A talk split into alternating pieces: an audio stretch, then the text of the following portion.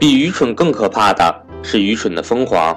做空股票也是一样，做空一个股票，理论上这个股票破产了，你的收益是百分之百。但事实上，一个股票跌破产，一般是非常困难的。只要这个企业还正常经营，而理论上它的股价也是可以无限向上的，因为企业在不断的创造利润，只要它活的时间足够长，就可以创造无限多的利润。加上人类的疯狂，就是疯狂到让你无法想象。所以做空是利润有限而亏损无限论，而且一般由于做空利润是有限的，一个股票跌百分之五十已经算是很了不起了，那么你也仅仅得到了百分之五十的利润。所以做空一般会是多倍杠杆的做空，期望将利润放大。做空当然是期望在短时间内股价大幅的下跌而获利。做空愚蠢之处。在于在有限的利润、有限的时间、有限的空间中，对抗无限的亏损、无限的时间、无限的空间。做空是与事物最根本的法则对抗，而这个法则还有一层超级保护伞——人类的疯狂。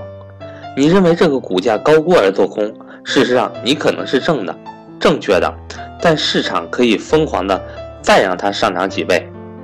有一个倒霉的投资者。做空了一只股票，然后一夜之间，股价飙涨了百分之八百。故事的主人公叫 John。星期三，他下了做空医药公司 KBIO 的单。星期三晚上，他的账户里面有三万七千美元。随后一觉醒来，他就突然间负债了十万六千四百四十五点五六美元。一夜之间。KBIO 的股票股价飙涨了百分之八百，被打得措手不及的 John 只好到众筹网站上众筹还债。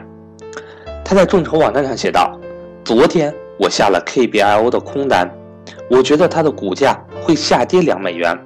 昨天收盘的时候，我觉得股价走势明朗了，今天不会有什么动作。于是今天我就到公司开了一个很长的会。散会以后。”我收到一条朋友的信息，他问我还好吗？因为我做空了 KBIO，当然他非常不好。为什么会发生这种事儿呢？说白了，就是一般人没有认识到股票投资的重要性。对于大多数人来说，股票就是一个玩玩或者赌博的工具而已。只要你从战略的高度认识到股票投资的重要性，这个愚蠢的行为根本不可能发生。所以我认为你可以看空，不买这个股票便是了，或者是拿着现金等待机会便是了，但不能做空。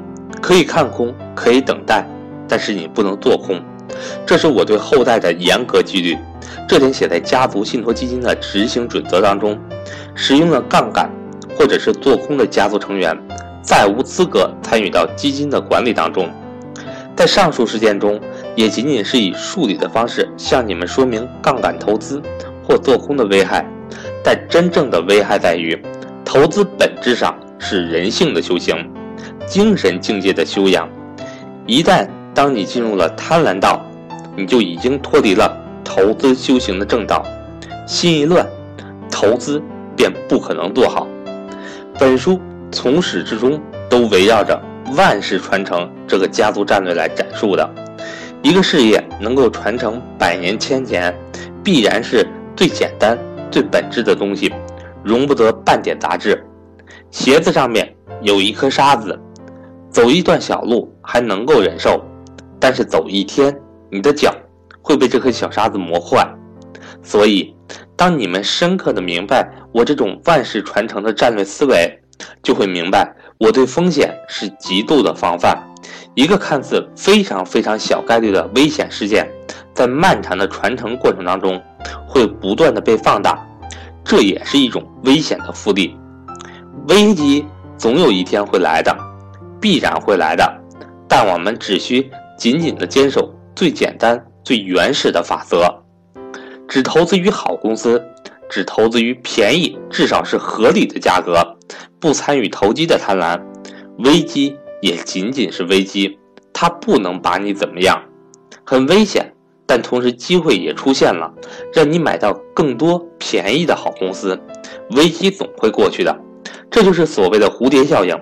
这里有一个故事很有趣：一个铁匠当天感冒了，没有把一个铁蹄做好，这马装上了这个铁蹄，跑着跑着，一个螺丝掉出来了，然后这匹马摔倒了，这马上骑着将军给摔死了，这场战役就输了。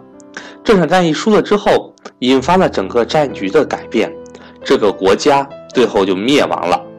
历史上很多这种丢掉一个螺丝导致一个国家灭亡的事件，一个当时很不起眼的事情，经过不断的放大，最终改变了历史的进程。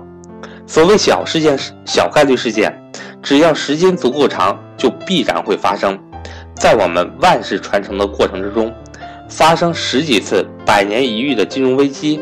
发生一两次千年一遇的金融危机是绝对会遇上的事情，只是我不知道哪一代人会遇上。作为先驱人物，在战略上首先要考虑到这些极小概率事件发生时造成的毁灭性打击。被战争和自然灾害所消灭，这还能原谅。毕竟人力有时穷，而杠杆投资被杠杆投资这种贪婪的、愚蠢的方式而自我毁灭的话，那是不可原谅的。假如最后真的不幸被消灭，那就重拾心情，重新开始吧。人才是一切的根本，投资只是一个工具而已。投资的标的是投资于人本身，操作投资的也是人本身。只要人还在，只要家族精神还在，从开源节流做起。遵从本书的投资圣道，再过五十年，家族依然会崛起。财富的本质是劳动力，每一个人都是财富的发源地，所以只要人还在，财富永远都在。而复利投资只是一个财富加速的放大器，通过复利投资可以将五十年的年收入放大至一万倍，这是哲学中的借势而为。